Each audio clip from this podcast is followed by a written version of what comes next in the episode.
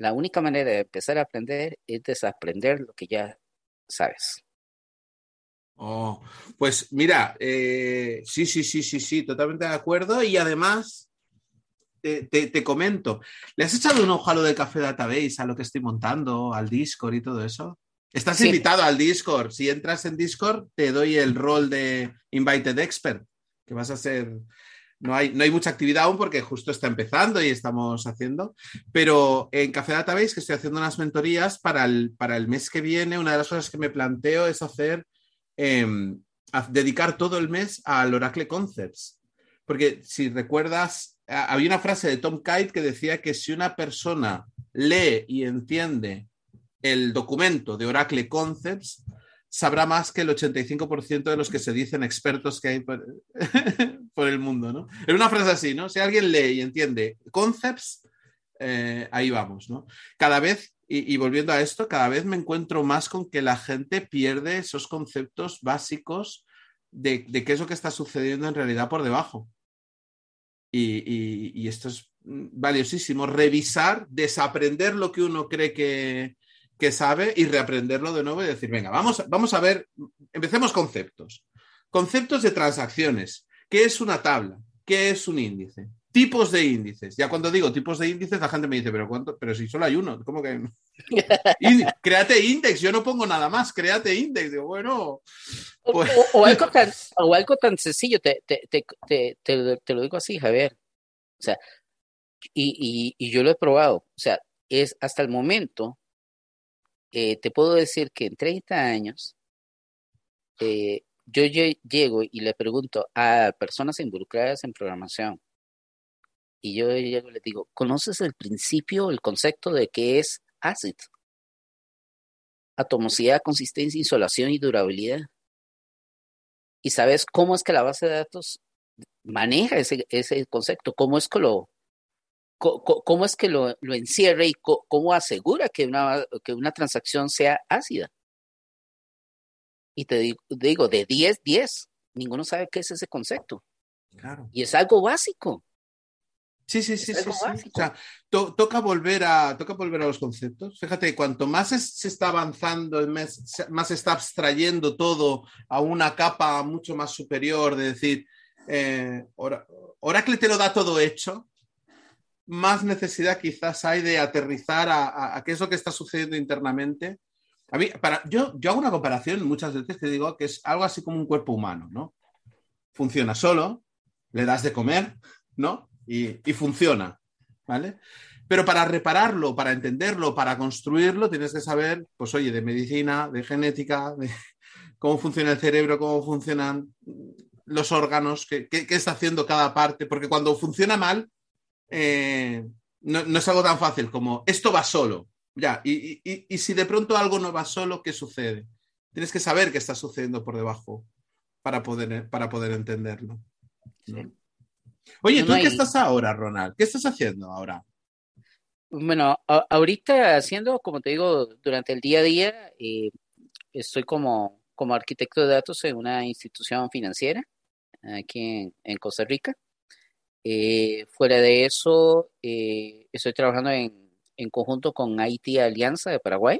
Eh, les ayudo en algunos temas de consultoría y sobre todo en temas de, capacitación, que es lo que, lo que nos apasiona a ambos. sobre todo mucho tema, en, al menos en, este lado se, está tomando mucho interés el tema de manejo de, contenedores, que, que, es una materia que a pesar de que ya tiene nueve años de, de estar afuera a nivel de arquitectura, eh, la adquisición ha sido muy lenta por parte de clientes, entonces eh, con la versión 19.6 y la eliminación por completo ya del concepto de no container database a, partir de las próximas versiones, ahorita ya la gente está volviendo a ver y dice, bueno, necesito conocer de contenedores, necesito conocer cómo se gestiona, cómo trabaja. Entonces hay mucho tema en, en esa área, básicamente a nivel de arquitectura de contenedores eh, el tema de performance tuning, que es, algo que todo es del día a día, porque todos tenemos bases de datos legacy y no todos tenemos las facilidades de poder llegar y contar con, con los paquetes de, gestión y aún teniendo los paquetes de gestión, mucha gente ni siquiera sabe cómo aplicarlos ni cómo, cómo implementar una, una, una recomendación que te esté dando el diagnostic pack para algo o el tuning pack de algo. Entonces, eh, hay muchas partes en, eso. Eh, igual. Volvemos a lo mismo. Gente que dice, eh, me, me, recomiendo un profile, clic, que se cree. Me recomiendo, clic, créalo. ¿Sabes? Con el Enterprise Manager, todas las recomendaciones que dan los advisors, la gente que dice, no, todo lo que me va recomendando lo voy diciendo todo, que sí, que sí, que sí, que sí, que sí. Y después, claro, no tienes el resultado esperado. Pero, si a mí el advisor me dijo que crease aquí profiles a punta pala, ¿no?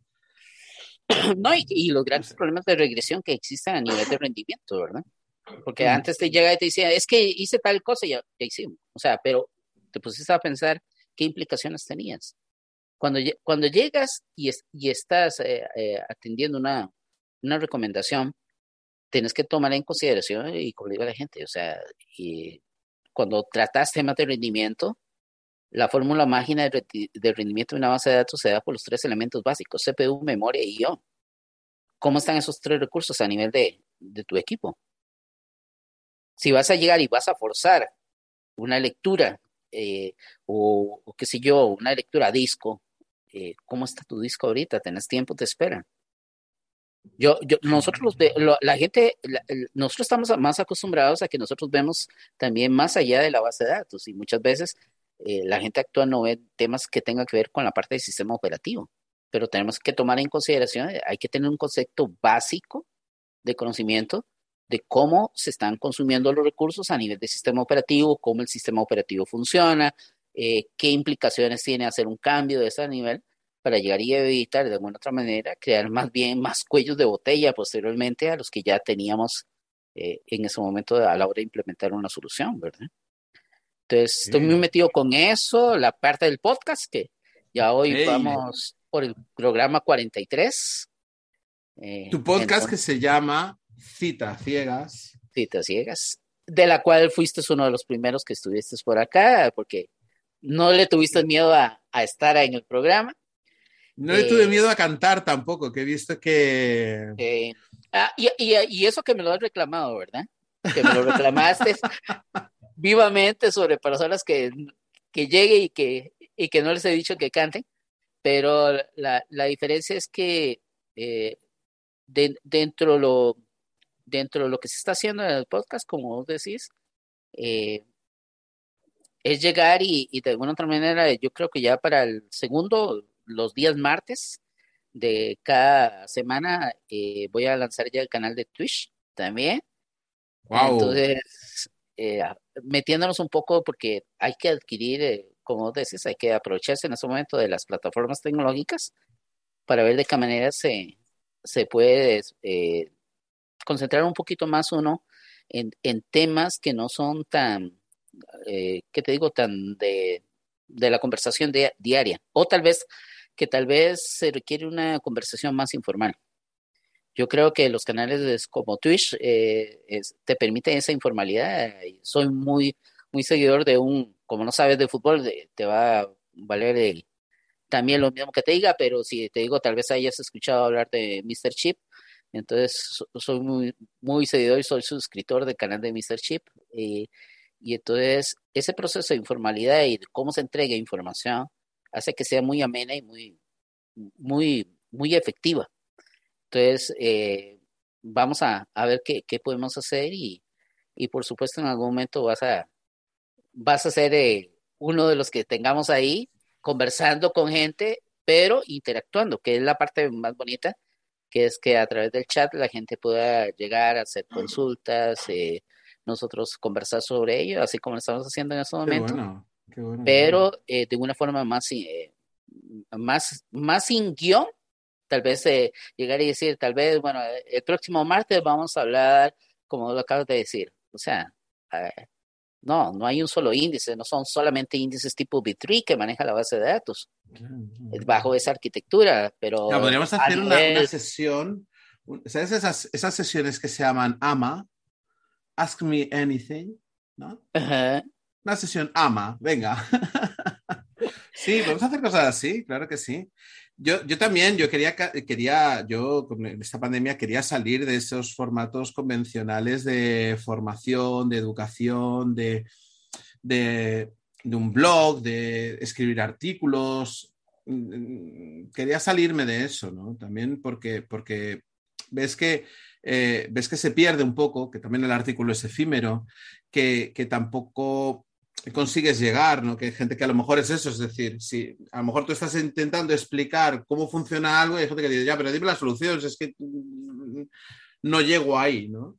Y, y claro que sí, cuenta conmigo para tu canal de Twitch. Y, Oye, ¿te gustó la charla de, de la UC, la que preparé, la del truco de magia? ¿Te sorprendió? No, yo le estuve viendo un rato en línea, pero luego, como estaba también, eh, recuerda que la, la, parte de, y, eso nos daría para conversar muchas cosas, ¿ok? Porque ya vos supiste eh, todo, te conté todo el background que hubo detrás de la organización y, todo eso. Pero eh, luego sí tuve el tiempo para escucharla tranquilamente y verla, ¿ok?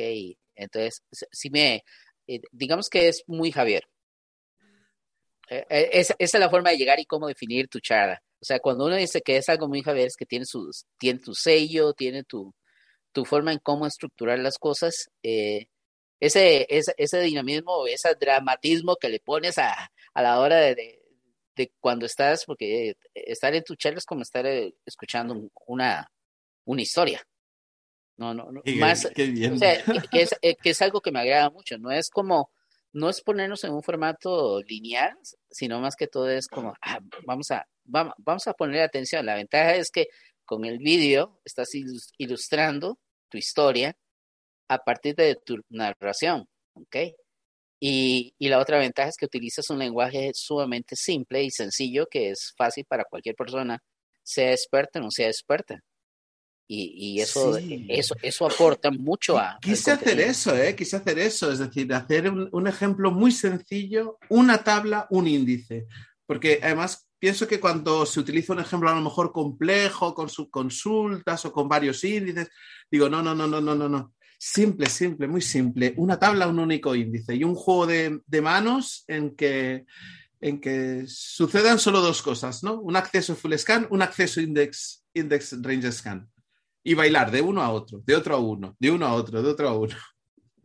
Sí, no, y, es que en cosas sencillas es donde se ve la complejidad de las cosas. Como te digo, ese tema, yo, yo, he agarrado pizarra y marcador, el tema de llegar y cómo crear, cómo, cómo sencillamente establecer cuál es el orden de las tablas en una cláusula frank y luego hablar un poquito sobre el filtro. Y yo me llevaba en una conversación de ese tipo hora y media.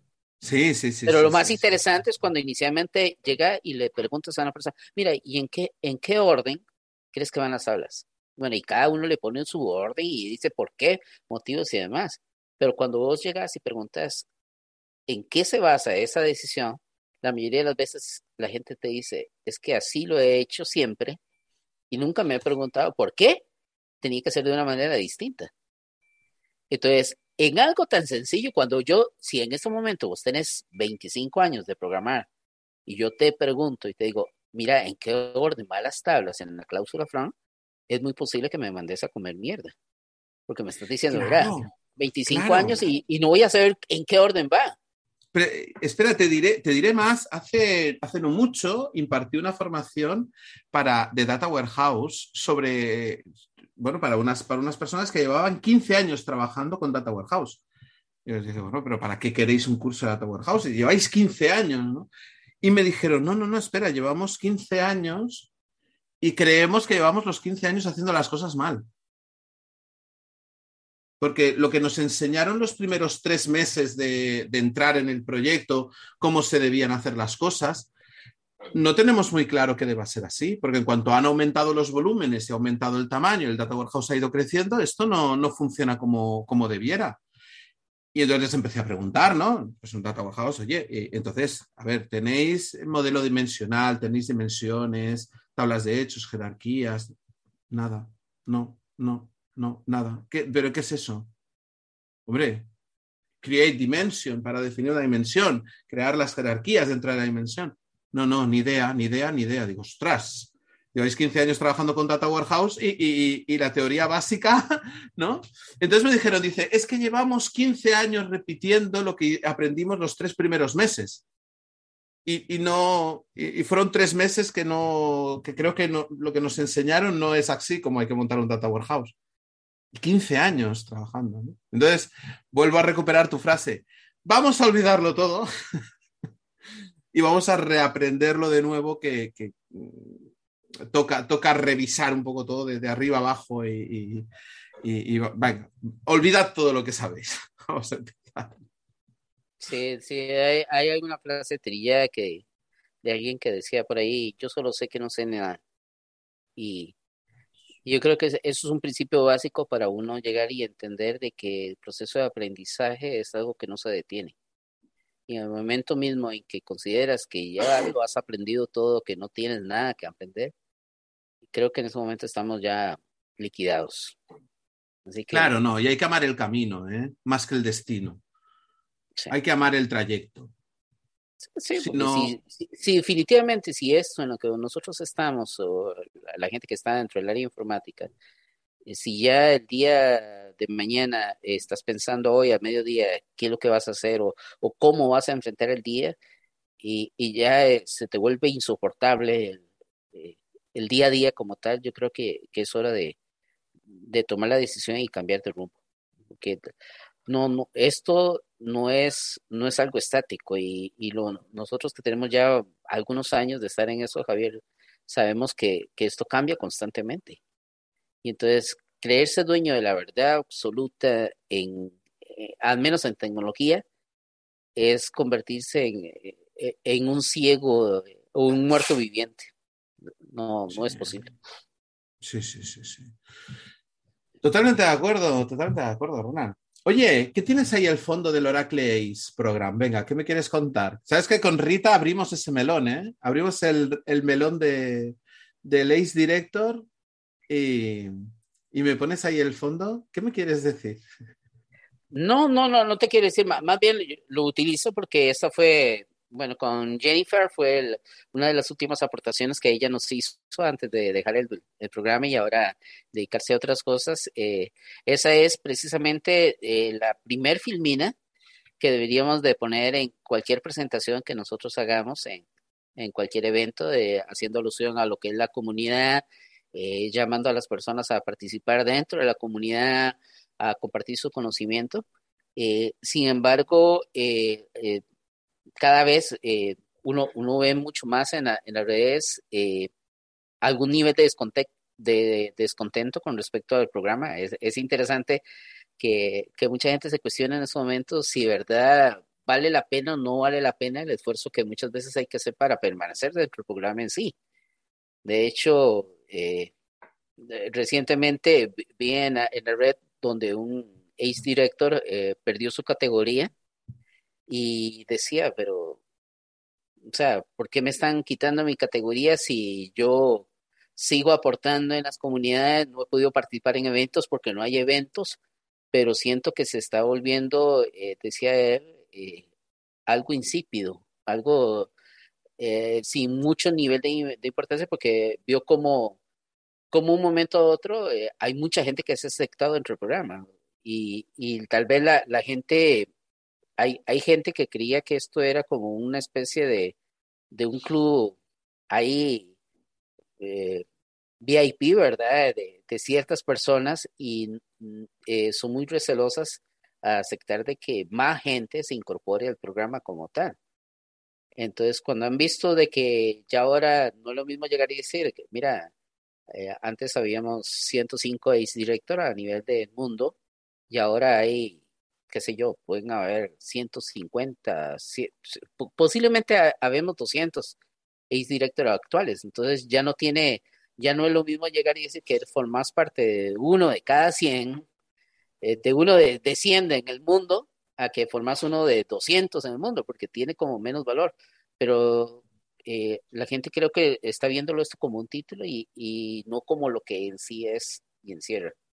O sea, la esencia de las comunidades eh, es compartir conocimiento, es ayudarnos entre sí Y lo del título es simple y sencillamente es algo adicional, que tiene sus, sus buenas partes, porque si lo ves, eh, el hecho que te seas Oracle Director y que la organización te permita reconocerte parte de los gastos, que es lo más importante cuando vas a un evento presencial, la estadía y el avión, ese tiene muchas ventajas, porque no tienes que sacarlo de tu bolsillo.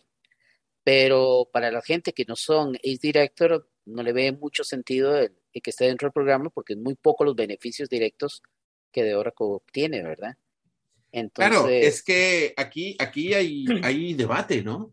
Es decir, em, mientras el evento es online, por ejemplo, yo he podido participar en el, en el evento de la UC y tú hubieras podido participar en el, SPU sin necesidad de desplazarte o sin necesidad de desplazarme yo a, Costa Rica. Yo recuerdo en el año pues 2012 fue que me, propusiste participar en el, en el OTN Tour y, justo, justo había nacido, estaba por nacer 2012-2013 mi, mi, tercer hijo y dije, no, mira, no puedo porque justo tengo, los dos niños son pequeños, tengo el tercero, no puedo ausentarme un mes y medio. Pero claro, a nivel de costes, por ejemplo, es decir, uno, uno no puede pagar de su bolsillo una aportación a la comunidad, digamos, de irse durante tres semanas o durante un mes y medio viajando por países dando conferencias sin, ni siquiera que los gastos estén compensados, ya no digo remunerados, porque también es un trabajo. Preparar las conferencias es un, uno no da, uno cuando se prepara una conferencia se la, se, la piensa y se la trabaja y, le da muchas vueltas y, hay, hay, mucho trabajo detrás, ¿no? A una presentación de una hora. No se tarda una hora en preparar una presentación de una hora, ¿no? Y, y claro, e, era esa una de las cosas y decía, digo, pues, pues oye, digo, a mí me encantaría poder, poder compartir más mi conocimiento, pero, pero si me va a suponer un coste que, que, no voy a poder afrontar, estar un mes y medio sin, sin trabajar o sin, sin facturar, ¿no? decirle a mi empresa, señores, durante un mes y medio no estoy, me voy de gira como los Rolling Stones a hacer, hacer eh, un tour por varios países dando, dando charlas, ¿no? Eso, claro, ¿cómo, cómo, cómo se sostiene? Sí, no, no, no, es sostenible. Y, y, sobre todo, como te digo, tal vez lo que mucha gente se ha criticado es eh, hoy, hoy en día cuando hay un, llamado a, presentar papeles, eh, nosotros lo hemos visto en, en algunos eventos eh, donde vos llegas y presentas tu, tu posible ponencia, pero vienen 200 haciendo lo mismo, porque hay 200 que pueden viajar.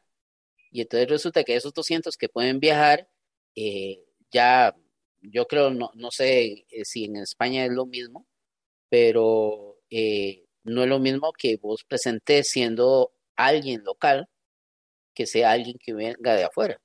Entonces la prioridad 100% va, va a ser alguien de afuera. Y si es de Europa, mucho mejor, y si es alguien que, tiene un título, un reconocimiento, es mucho más fuerte. Pero eh, sí, sí se ha vuelto, siento yo de que hay gente, o sea, no el programa como tal, yo creo que yo tengo bien claro cuál es el programa y tal vez ya después de 11 años, inclusive ya me voy haciendo la idea de que, que muy probablemente en un par de años eh, tome la decisión y, y no estar con ese estrés que tengo que cumplir con los puntos necesarios para mantener en el programa y estar ahí, eh, sino hacerlo por el placer de llegar y decir, bueno, es algo que me gusta, me gusta compartir conocimiento y de todo, pero no quiero tener el estrés de que tengo que acumular los 275 puntos que requiero para mantenerme dentro del programa cada año.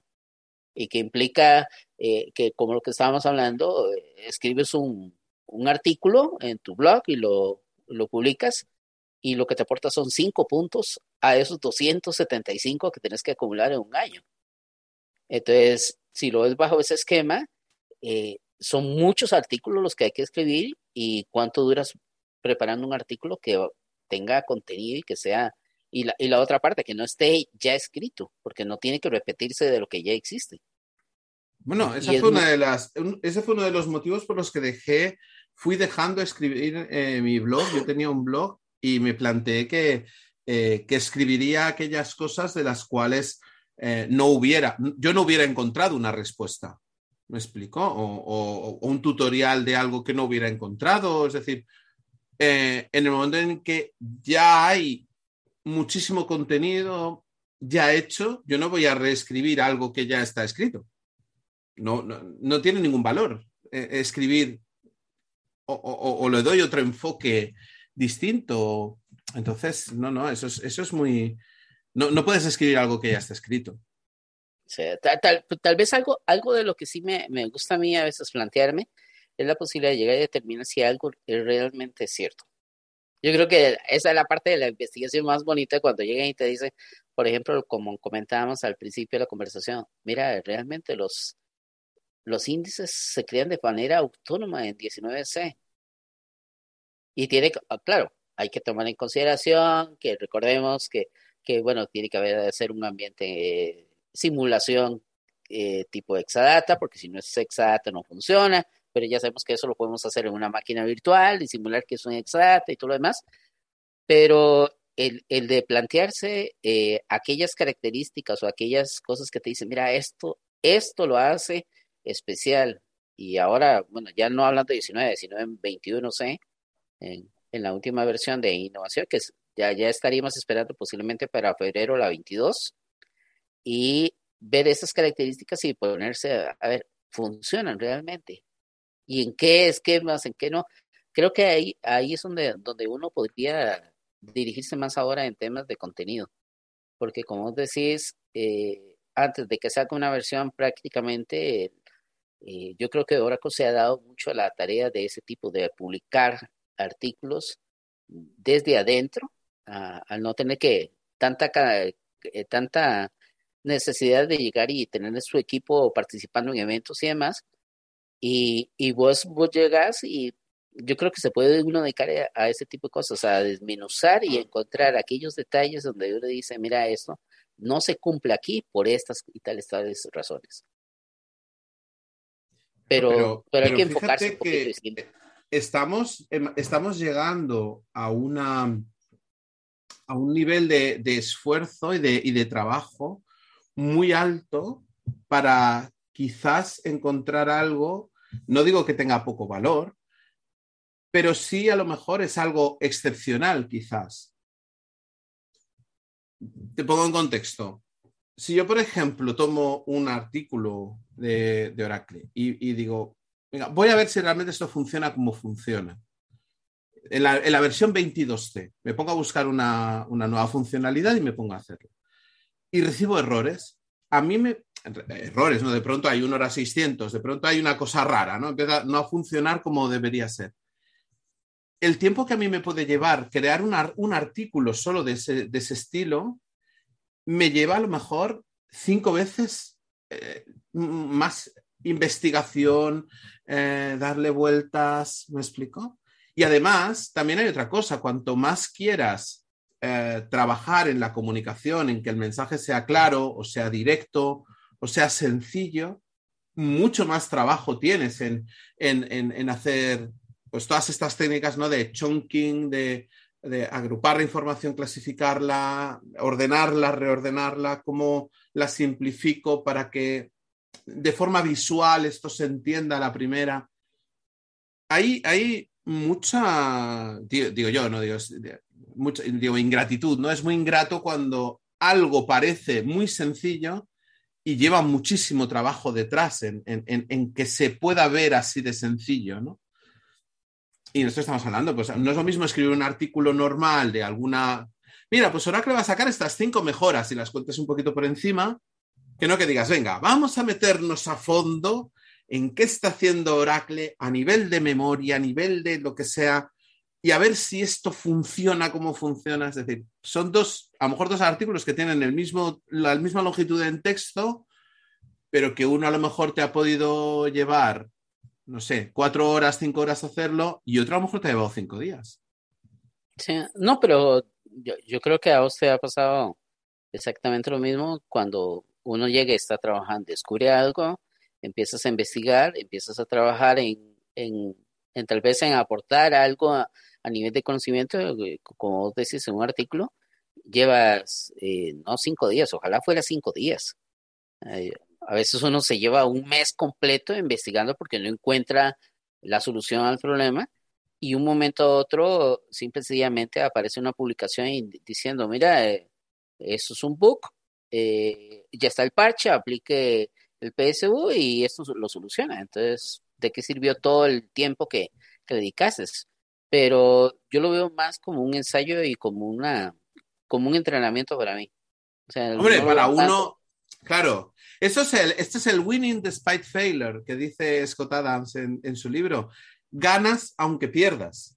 Es decir, todo el tiempo que inviertas, aunque sea en, resolver un puzzle técnico, ¿no? Porque son un poco, son un poco puzzles técnicos, ¿no? Cuando intentas resolver funcionalidades o preparar un tutorial o preparar un laboratorio, algo así, eh, aunque no lo saques, eso es un, winning despite failure. Aunque no lo consiga, estoy ganando porque estoy ejercitando, haciendo músculo. ¿Sabes qué hicimos? Mira, ya te digo, para la próxima te voy a invitar. ¿Sabes que hace, hace poco en el, en el Discord de, de Café Database publiqué, hicimos una sesión de optimización en vivo?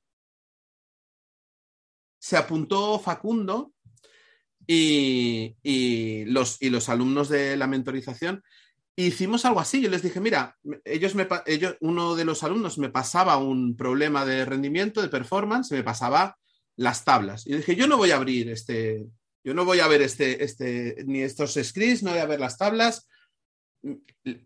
Por comentar un poquito la jugada, sí vi el SQL un poco, ¿no? Pero dije, venga, pero vamos a hacer una cosa, vamos a hacer una sesión de trabajo en vídeo les compartí la pantalla y les dije, vamos a ver qué tal, ¿no? Y le dije, disclaimer, puede ser que esto no nos lleve a nada, ¿eh? Puede ser que nos pongamos aquí a, rascar y no saquemos, no saquemos nada, ¿no? Pero, pero el, enfoque este de, de, winning despite failure, aunque no lo consiga, es decir, aunque no consiga optimizar esta query, aunque no la entienda, o aunque no me funcione, o aunque no consiga replicar en mi portátil lo que te está sucediendo en el servidor de producción, todo lo que vas a ir viendo de cómo trabajamos la consulta, cómo eh, vemos la parametrización de una cosa, parametrización de otra, los planes de ejecución en el SQL Plus, que no se ven igual que en una herramienta gráfica, por ejemplo, entender qué está pasando en cada paso, eh, forzar una cosa, forzar una otra. Solo, solo ese trabajo, ¿no? Ese vamos a ver cómo, cómo, vamos a trabajar entre los cuatro juntos, ¿no? Vamos a hacer una sesión compartida de laboratorio abierta, solo eso ya va a ser, ya va a ser interesante, ¿no? Y a la próxima te, apuntas. Es que me parece que estabas de vacaciones, podría ser. No, no, no, no. generalmente vieras que eh, vacaciones, eh, yo tomé, bueno, recordarás que antes de noviembre tomé una semana para, para darme un descanso después del evento y es muy dado, eh, de, de hecho ayer Ayer en la noche estuve hasta un poquito tarde y porque teníamos cierre mensual. Entonces, ayer fue el cierre mensual, hoy es el cierre anual y no tengo que, estar eh, trabajando o pegado ahí a la pantalla, pero, pero sí por cualquier situación. Pero es muy dado a estas épocas, es muy, muy extraño que vos tengas vacaciones. Eh, por lo menos aquí de, en esta en estas latitudes eh, se corren muchos procesos de cierre, los cierres se eh, los cierres de negocios son, 30, eh, son fechas 31 de diciembre, entonces eh, pensar en vacaciones es un poco iluso para, para estas fechas. Claro, claro, claro, claro. Sí, sí. Pero no, cuenta, cuenta, cuenta conmigo. Esa, como vos decís, a, a veces inclusive, por más pequeño que sea, el detalle más insignificante que pareciera ser que que, podrías llegar a aprender en una situación de este tipo te sirve a veces para, para cosas realmente complejas. O puedes simple y sencillamente encontrar respuesta a algo que tenías años dándole vuelta o tiempo de darle vuelta y mira, ¿por qué no? Y un momento a otro, ah, sí, sí, ya, ya sé por qué es. Ya sé dónde me estaba perdiendo porque cuando estás, estás en ese proceso, que eso es algo que también creo que es importante, que es que cuando vos le explicas a alguien un problema, en el momento que estás explicando, muchas veces encuentras la, la solución al problema, pero tienes que explicarlo. Pero para poder explicarlo necesitas entender y comprender a 100% el problema en sí. Sí, y, pero en, ese proceso yo te digo, mira, ¿qué estoy haciendo? Y ahí, pero, pero Ronald, y el acceso a la cocina, porque cada vez estamos más, más acostumbrados a ver solamente el informe final, ¿no? Alguien me pide que optimice una query y lo que quiere es el informe final en el que digo lo resuelto, ¿no? Es decir, eh, faltaba crear un índice. Oye, me ha llevado cinco horas investigar todo, todo el caso, desmontarlo, replicar el entorno, es decir, eh, ¿no? El acceso a, la cocina, a cómo se está cocinando un informe. Estamos, no sé, quizá muy, muy, no, o, acostumbrando, ¿no? Acostumbrando a los clientes a que se vea solamente el informe de resultado, ¿no? Informe de resultado, ¿qué hay? ¿Qué ha pasado? Em, vale, esto está, esto está hecho, hay que hacer esto, hay que hacer lo otro, pero todo el trabajo que hay detrás, ¿no? El cómo se cocina una, una optimización o una preparación de código o una auditoría o un análisis, todo esto no hay que perder de vista que eso sucede, ¿no? Eso es tiempo que está sucediendo y que, y que, y que, es valioso, ¿no? Es, es donde realmente está el valor, ¿no? Porque dice, no, al cliente hay que, darle la, hay que darle la solución, ya, pero para llegar a la solución hay, ¿no? Es como el plato, ¿no? A ti te llega el plato cocinado, ya, pero en cocina ha habido todo un trabajo, ¿no? De cocción lenta y de, no sé, de toda la experiencia que tiene el cocinero, ¿no? No, no, no vale. pero es, es precisamente muchas de las cosas que pasaba cuando uno daba consultoría cuando llegas donde un cliente y le dices, mira, sí, yo, yo sé que, puede ser que esté pasando, eh, me va a tomar eh, una hora o dos horas hacer el, resolver el problema, eh, tenés una semana estar con las condiciones, pero eso sí te va a costar tanto. Y llega y te dice, por dos horas o vas a durar una hora, eso es una simple instrucción que tenés que ejecutar ahí, crear un índice. Sí, pero ¿qué hay detrás del índice? ¿Okay? Hay, una, yo, yo creo que eso lo podemos hacer público porque hubo, hubo mucho, mucho ruido sobre el caso.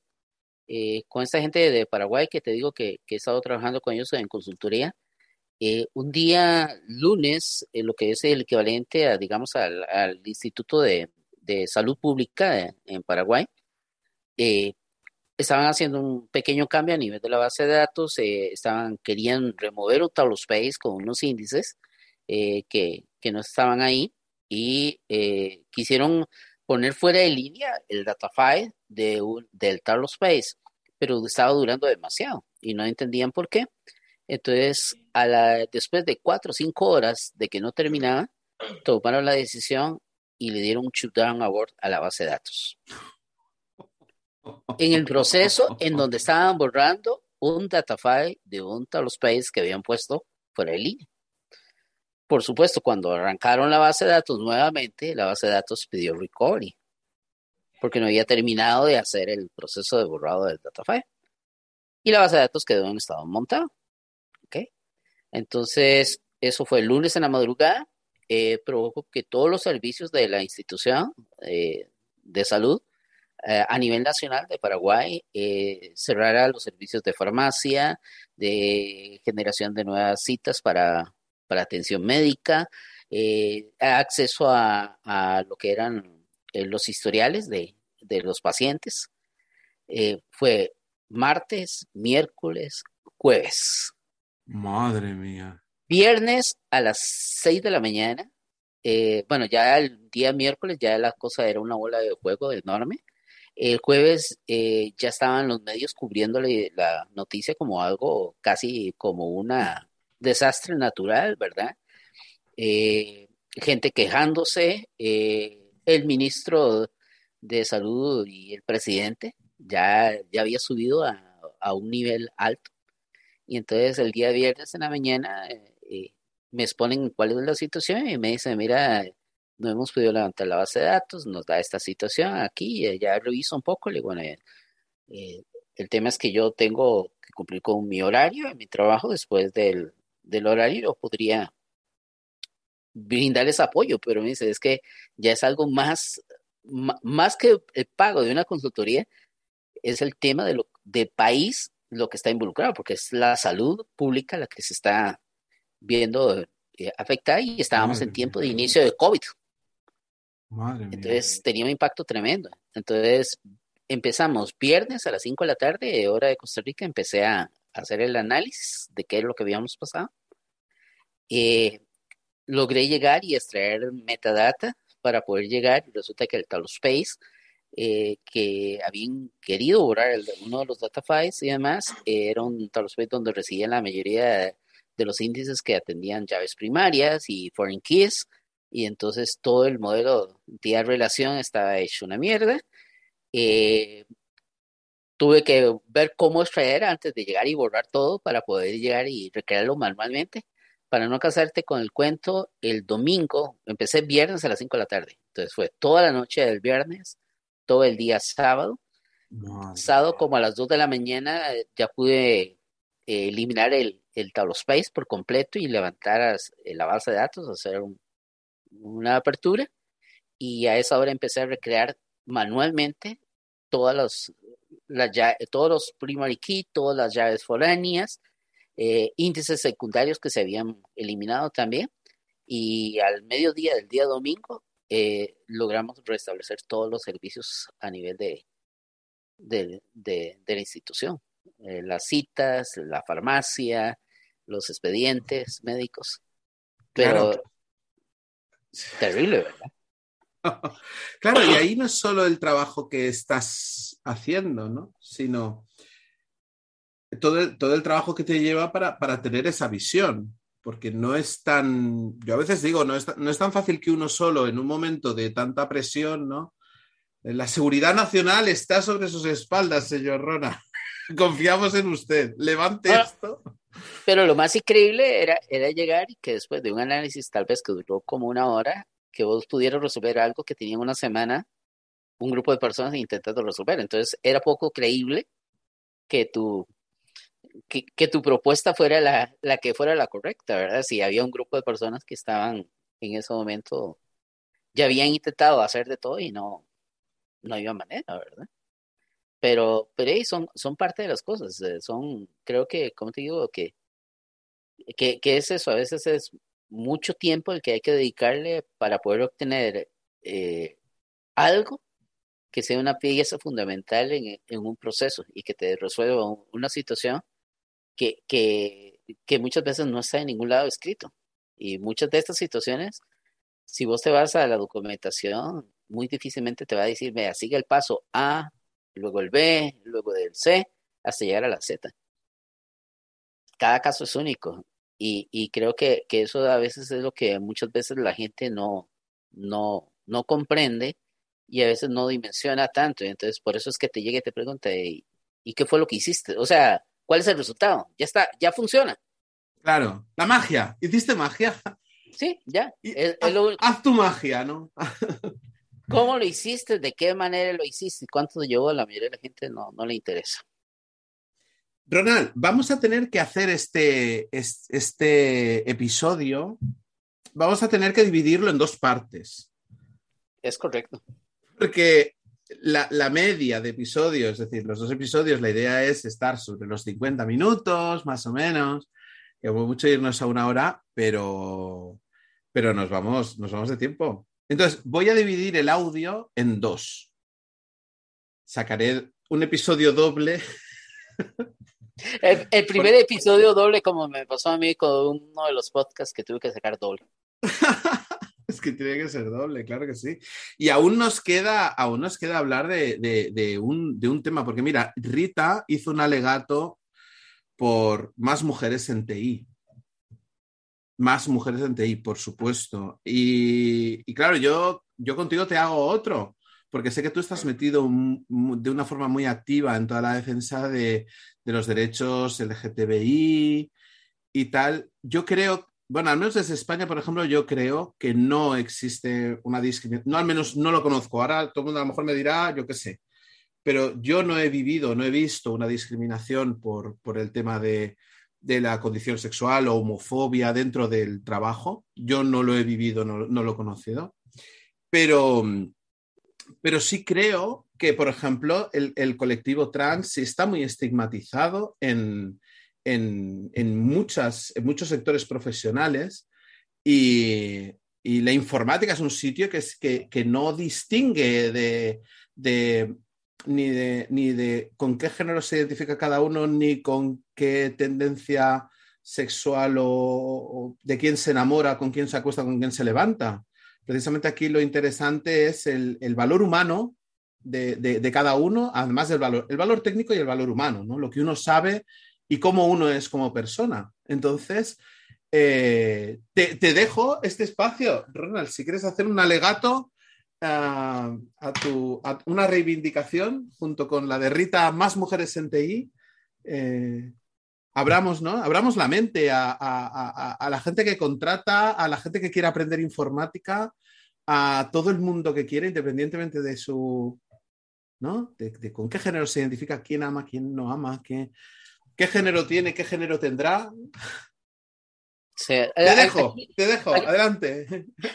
Aquí es que, eh, empezando por el final, por lo que acabas de comentar, recuerde que una de las grandes ventajas que tenemos la gente que trabajamos en el sector de tecnología es que antes que muchos otros grupos eh, laborales empezaran con la parte de teletrabajo, nosotros iniciamos hace muchos años atrás.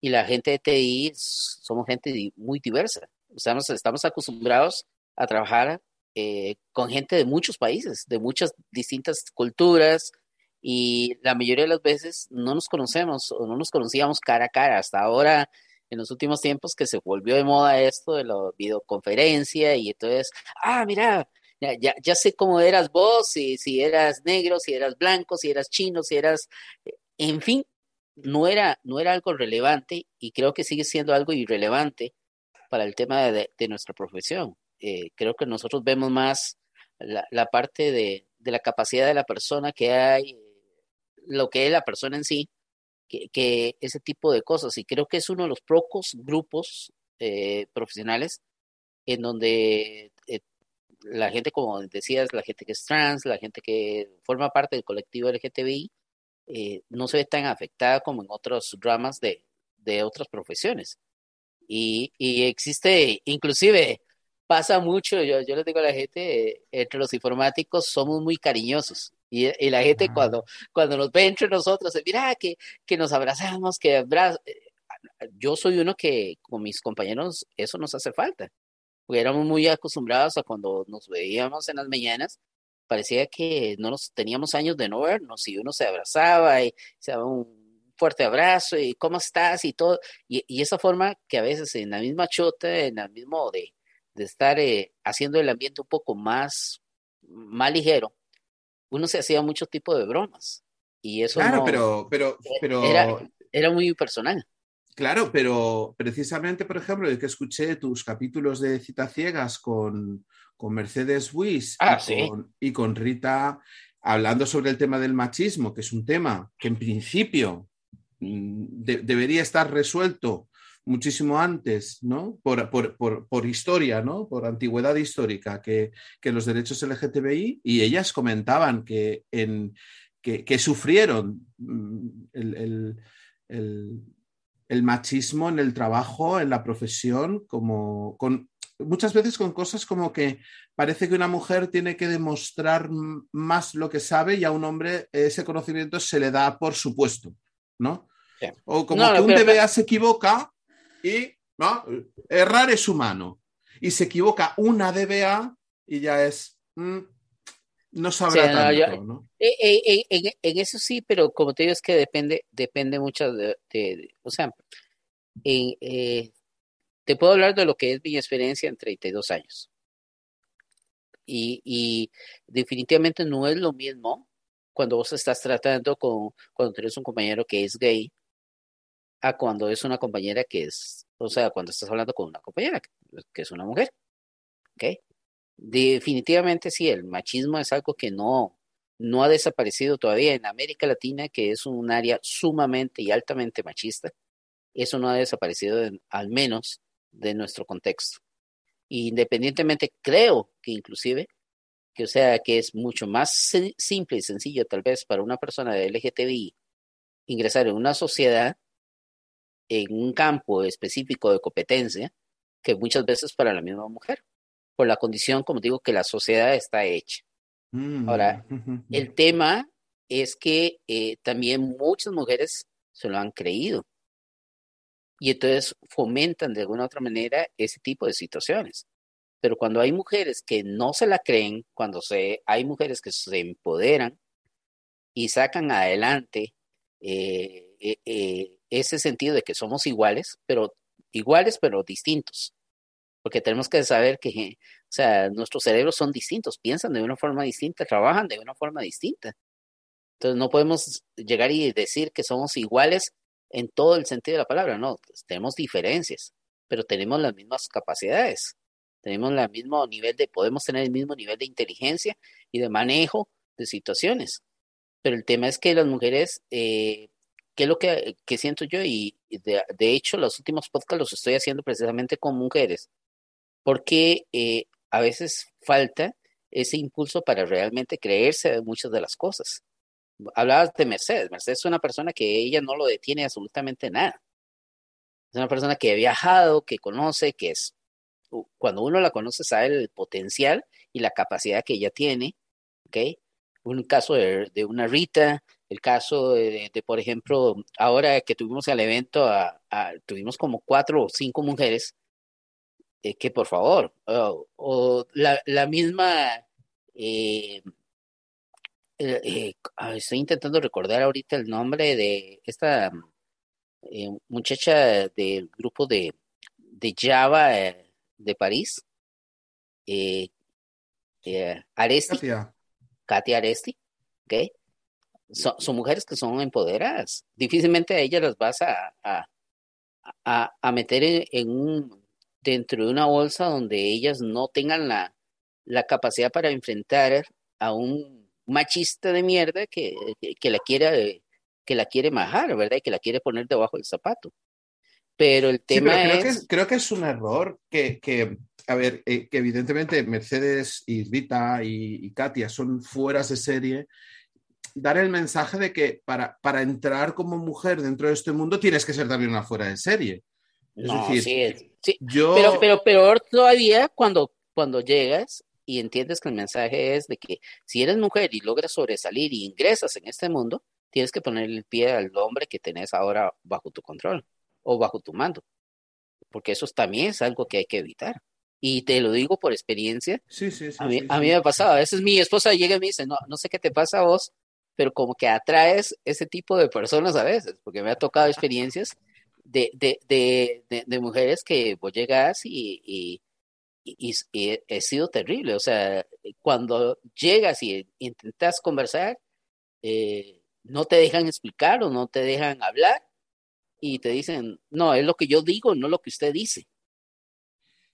Bueno, yo, yo creo que es un efecto colateral del haber sufrido, eh, eh, el, haber estado en un lado, en un lado en el que, en el que eso, ¿no? Para, para ser mujer en determinadas posiciones, ha tenido que demostrar tres veces su valía frente a un hombre que se le da por supuesto, ¿no?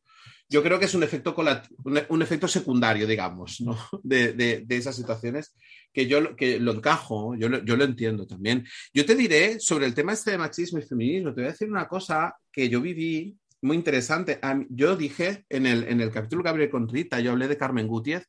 Carmen Gutiérrez eh, fue una persona que, que confió en mí, eh, me hizo una entrevista de trabajo y me dijo lo siguiente, me dijo, tengo un problema para contratarte. Me dijo, si tú fueras mujer, la Comunidad de Madrid me paga durante dos años la seguridad social. Y tengo la premisa, digamos, con mi otra socia, que debo contratar a una mujer frente a un hombre, porque como somos dos socias que hemos montado esta empresa por el programa de emprendedoras de la Comunidad de Madrid, de no sé qué, tengo unos beneficios sociales es decir, dos años de seguridad social, podríamos estar hablando de a lo mejor pues 50.000 mm, euros de, beneficio, ¿me entiendes? 50.000 euros de, subvención que le pudiera dar la Comunidad de Madrid. Y, Carmen confió en mí, me dijo, me dijo, oye, confío en ti y te contrato, te contrato. Y te diré, si hubiera conocido a una mujer con un mismo nivel que tú o incluso inferior, la hubiera tenido que contratar a ella. Es decir, ahí eh, ahí gracias a, gracias a Carmen, yo pude, pude entrar en una situación en la cual la discriminación positiva me, jugaba un poquito una mala pasada, ¿no? Pero sí me consta que, que, este tema, el tema del machismo es algo que debería acabar. Y, y, creo que la mejor forma es lo que decía Rita, es normalizarlo, normalizar que, que las, a los padres, ¿no? Que las niñas aprendan, aprendan tecnología es algo para todos, es, es, es, un sitio donde, donde todos somos bienvenidos. Eh, niñas, niños, eso sí, yo, que, le guste, ¿no? es, una profesión que hay que tener vocación y que tienes que, y que, tienes que amar, ¿no? Y que y debemos entre todos poner el granito de arena a que lo que se valore sea la capacidad técnica y el valor humano del profesional. Luego ya otros temas de qué género tiene, con qué género se identifica, a qué género ama, de quién se enamora, o todo esto es totalmente irrelevante a, nuestro sector, así que, no sé, ¿te sumas al alegato? No, totalmente. O sea, yo, creo que, eso es algo que ya debimos de haber superado hace mucho tiempo atrás. O sea, e, el, ver, eh, yo por, lo menos desde mi, desde mi perspectiva, yo no veo si es, si es mujer, si es hombre, si es gay, si es lesbiana, si es trans. Es algo que para mí me resbala. Okay. Y, Quizá tenemos que trasladar eso a los que contratan, a los empresarios.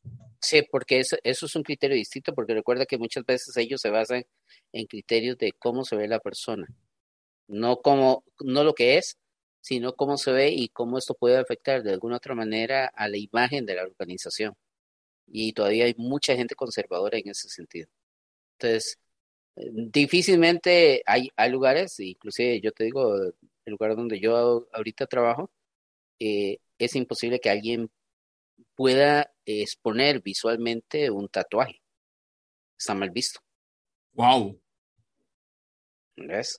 Pero si te digo en la empresa donde trabaja mi hijo, eso es lo más común y corriente. Wow. Tatuajes. Bueno, Donald Barleson, aquí, a quien conocemos bien. Ah, sí. Este señor dice que él no contrata a personas con tatuaje porque para él son, están en la misma categoría que los expresidiarios. Sí. Que dice, dice, los tatuajes se hacen en la prisión por gente que tiene la autoestima baja. Por eso en mi consultora Oracle no voy a contratar a nadie con tatuajes. Digo, madre mía. No, inclusive acuérdate de aquel famoso alegato en su sitio donde llegaba y decía cuáles eran las normas de etiqueta y cómo se tenía que ver un consultor de, sí, sí, sí, sí, O sea, era de las cosas más, más retrógradas que uno haya visto y, y ya a mí me parecía eso hace 15 años atrás. Sí, Hoy en día, imagínate cómo lo veo, ¿verdad? Sí, sí, sí. Anacrónico totalmente. Sí, Ronald. Sí. Eh, yo creo que, que tendremos que repetir este café otra vez.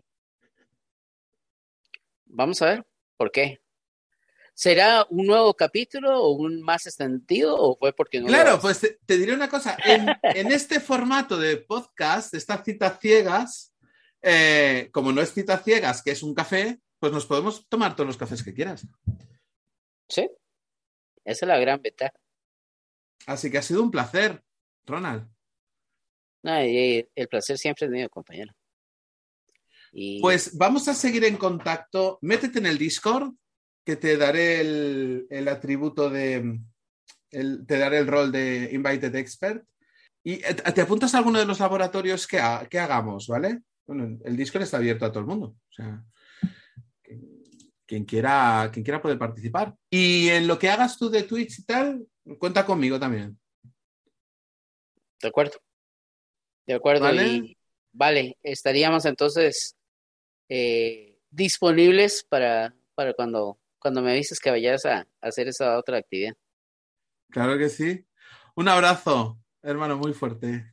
Igual, igual, y ya a la hora esta que, es, eh, desearte, saber que tengas un feliz año nuevo y, muchos éxitos para todos. Estamos grabando esto el día de fin de año.